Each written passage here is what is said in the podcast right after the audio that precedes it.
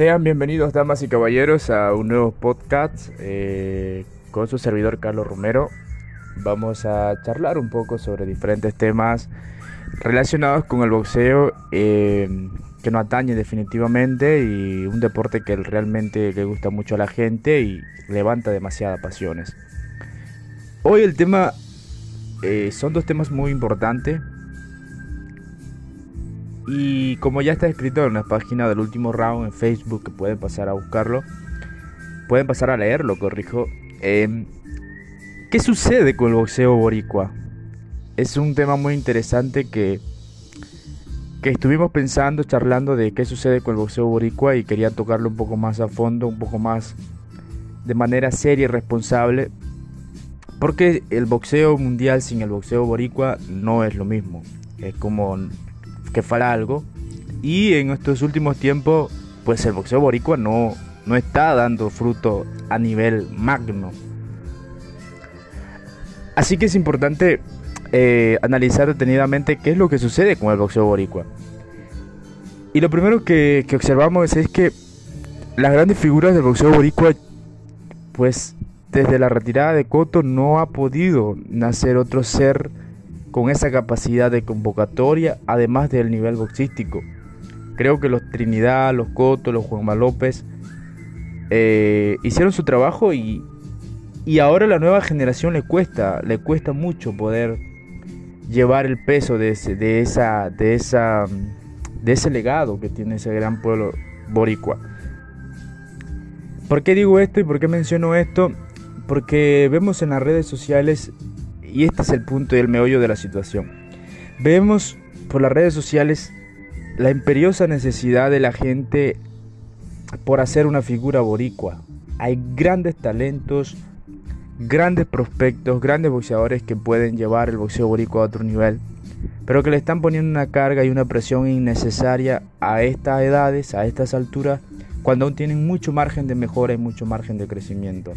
Ese detalle de de querer hacerle daño, de, querer eh, ponerle cosas que no pueden cargar en este momento, va acelerando el paso y termina muchas veces perdiendo.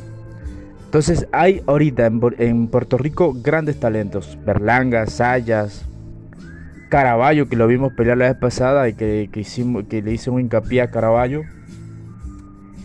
Eh, son cosas, son boxeadores que en el futuro si lo dejan crecer tranquilos y en vez de sobrecargarlos con emociones, con cosas que no pueden manejar, empiezan a apoyarlos siempre con, una distancia moderada, con comentarios moderados, pueden crecer, ¿no? Al final también es cierto que son profesionales y deben aprender a manejar este tipo de, situaciones, pero creo que como fanáticos y como, como gente de boxeo, lo más sano, lo más sensato es siempre dejar a los boxeadores crecer por su propia cuenta, entrenarse, prepararse y no hacerles creer cosas que realmente no son, porque a veces algunos boxeadores son muy, son muy susceptibles a, a creer cosas que realmente no son. Entonces, como fanáticos tenemos que hacer nuestro trabajo de dejarlos crecer y ellos como profesionales pues eh, tomar la postura de entrenar y prepararse al 100% y que las peleas no se ganan hablando, que se ganan dentro del ring. Ese es el tema.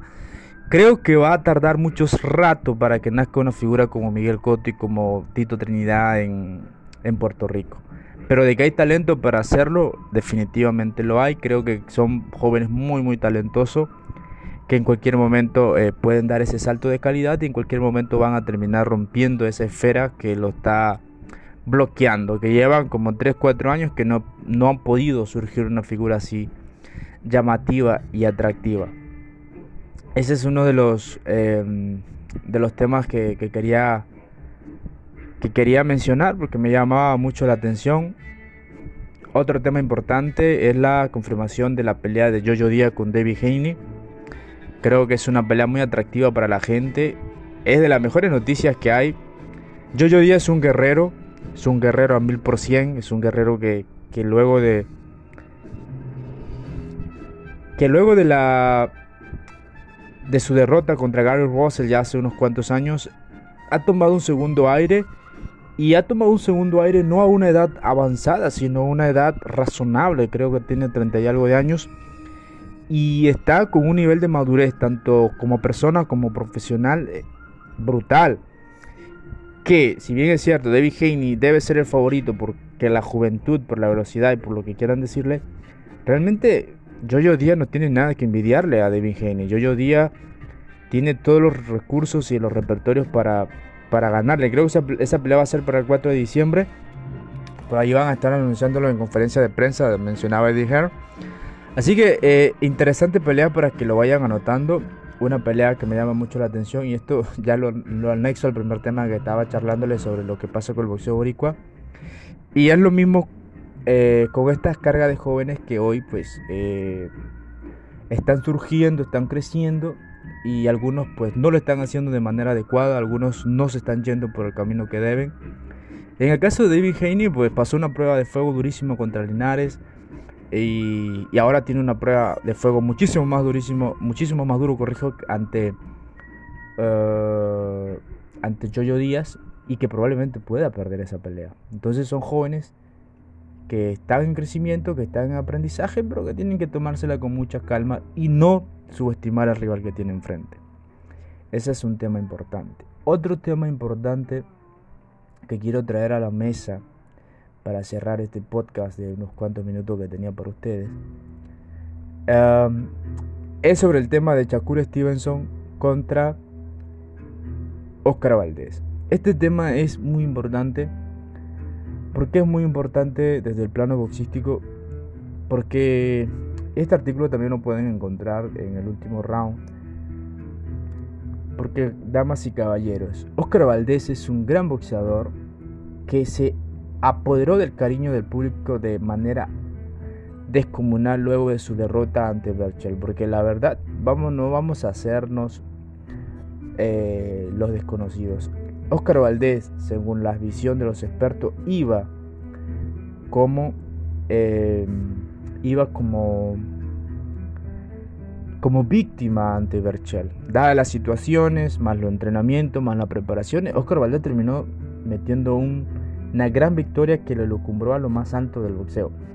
Pero luego de eso vinieron las decisiones del CMB, algunas irregularidades, algunas decisiones erradas dentro del plano boxístico y terminaron, terminaron desmoronando esa credibilidad. Del otro lado, Shakur siempre lo ha retado, incluso estaban en la 126 y cuando Shakur aún no era un peleador consolidado en el plano profesional.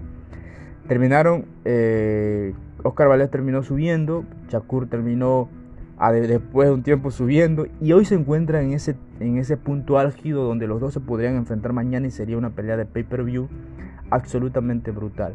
¿Cuál es el detalle? Que Arun es muy astuto y dice, ¿sabe qué? No puedo quemar a estos dos caballos, no puedo desgastar estos dos caballos o chocarlos en una misma noche porque voy a perder dinero.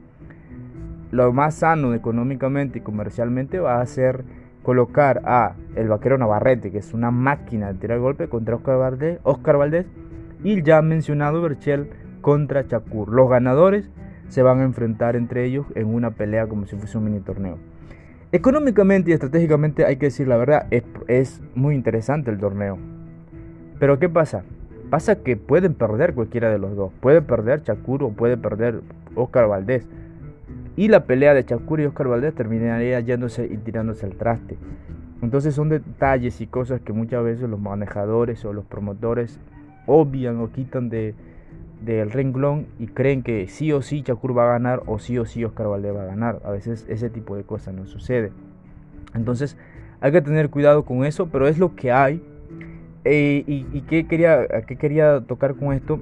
que Oscar Valdés podría decidir pelear con Shakur mañana y esa pelea le, daría de nuevo la credibilidad boxística que ha perdido porque creo que desde mi percepción y la percepción de algunas personas ha perdido credibilidad no tanto por él sino por cómo se ha manejado su carrera sobre todo en estos últimos meses así que eh, le devolvería la credibilidad tomando un reto contra Shakur que ahorita pues es un fenómeno y que la gente cree que todo el mundo le tiene miedo o que los peleadores le tienen miedo o que es una amenaza latente. Así que Oscar Valdés tiene en su potestad el hecho de retomar eh, su carrera con, mayor credibilidad enfrentando a Shakur Stevenson. No sé cómo lo ven ustedes, que son personas que también ven y disfrutan este deporte. cómo ven la nueva camada de boxeadores, cómo ven el manejo que se están dando en, el deporte, en un deporte que va evolucionando constantemente. Y, y otro tema, ahora que digo evolucionando, por cierto, que quiero enlazarlo con este tema, que, que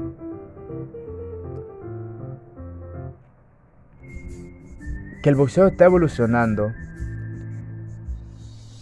Y quería preguntarle a la gente, o quiero preguntarle a ustedes, que son eh, personas que saben mucho. Estaba notando que en el béisbol, por ejemplo, la cibermetría se ha apoderado del béisbol de una manera descomunal. Hoy absolutamente todos los aspectos relevantes dentro del béisbol, y que por cierto, felicidades a todos los fanáticos de de los Bravos de Atlanta, eh, la cibermetría se ha apoderado del béisbol. Y dije, oye, en el boxeo estas cosas pueden suceder, pero no creo que a corto plazo, tal vez a largo plazo la cibermetría pueda eh, hacerse cargo del deporte. Ya lo hacen en la NFL, lo hacen en el béisbol, lo hacen uno que otros deportes. Y no está mal que la tecnología lo, lo, apoye el deporte. El problema es que pierde un poco de sentido de eh, intuición, de análisis, de practicidad y todo se reduce a números y cosas estadísticos que generalmente terminan perdiendo la, el enfoque, la visión de lo que es el deporte en realidad. Así que me puse a pensar que si en algún momento la cibermetría llegara al boxeo, ¿cómo, cómo sería el boxeo en ese sentido? Y, lo decía sobre todo porque estuve revisando la página de BoxRec y allí ah, mencionan un poco sobre lo que son los mejores peleadores de la historia. Y aparecen nombres en la lista de 1, 2, 3, 4 que, que numéricamente ok, merecen estar, pero que el boxeo es todo subjetivo y por eso que no se puede analizar de esa manera. Entonces me llamó la atención ese tema y dije, bueno, interesante conversarlo con la gente de cómo de cómo será el boxeo en el futuro si la cibermetría, la tecnología se apodera de este deporte que se ha basado necesariamente o directamente prácticamente en todos los aspectos a la subjetividad. El boxeo está adherido a la subjetividad y esa es la belleza de este deporte, que yo puedo precisamente hacer lo que estoy haciendo con ustedes, comentándole esto, como si fuese un experto sin serlo. Y esa es la, la facilidad que te da el boxeo, que puedes comentar como si fuese un experto sin serlo. Entonces, ¿qué pasa cuando la cibermetría se, se entromete? Pues te daña esa visión y ya tienes que reducir las cosas a los números y se pierde un poco, digamos, la magia del boxeo. Así que me puse a pensar eso dije, bueno, vamos a charlarlo con la gente porque la gente tiene que comprender eso, la gente sabe eso. De hecho, se ha comentado mucho sobre el posible eh, la incursión del bar en el boxeo, que me parece sensato, no digo que sea malo. Pero que creo que todas cosas tienen su ajuste y que hay que irlo ajustando y no puede meterse de lleno eh, la tecnología y la cibermetría en el boxeo. Porque no creo que encaje en el boxeo como si, como si ha encajado en el béisbol. Que de hecho el béisbol se maneja casi por cibermetría. Así que interesante ese tema. Estaremos charlando a medida que, que vayan surgiendo. Pero todas las cosas evolucionan y hay que irse adaptando a ello. Así que eh, ha sido un episodio más de este podcast de algunos temas importantes a la gente que comparta, que comente, que entren a la página de Facebook del último round, eh, de Superboxeo en YouTube, Superboxeo en Twitter, en Facebook, en Facebook no corrijo, en Instagram. Eh, y aquí en la medicina deportiva que analizamos un poco de, de, todo un poco y compartir con ustedes que creo que les gusta este deporte, un deporte espectacular, lleno de adrenalina, lleno de emoción, lleno de energía, lleno de, de tantas cosas que, que, te hacen saltar de la silla y, y ese es ese deporte que, que brinda noches mágicas e irrepetibles. Así que eh, mientras Dios, nos dé la fuerza, la capacidad, pues siempre estaremos charlando con ustedes por acá. Comparta, comenten y espero que les sea útil para, para su día a día. Gracias a todos. Recuerden siempre eh, tener sus guantes puestos y protegerse en todo momento como dice una de los principios, como dice uno de los principios del boxeo. Así que gracias a todos, que Dios me lo bendiga, cuídense siempre, compartan con la gente, compórtense bien, cuídense, quiéranse mucho y, y siempre procuren hacer las cosas bien. Gracias a todos, que Dios me lo bendiga una vez más y que tengan un excelente día, un excelente fin de semana, un excelente mes y un excelente resto de año. Estamos charlando pronto con ustedes y bendiciones a todos.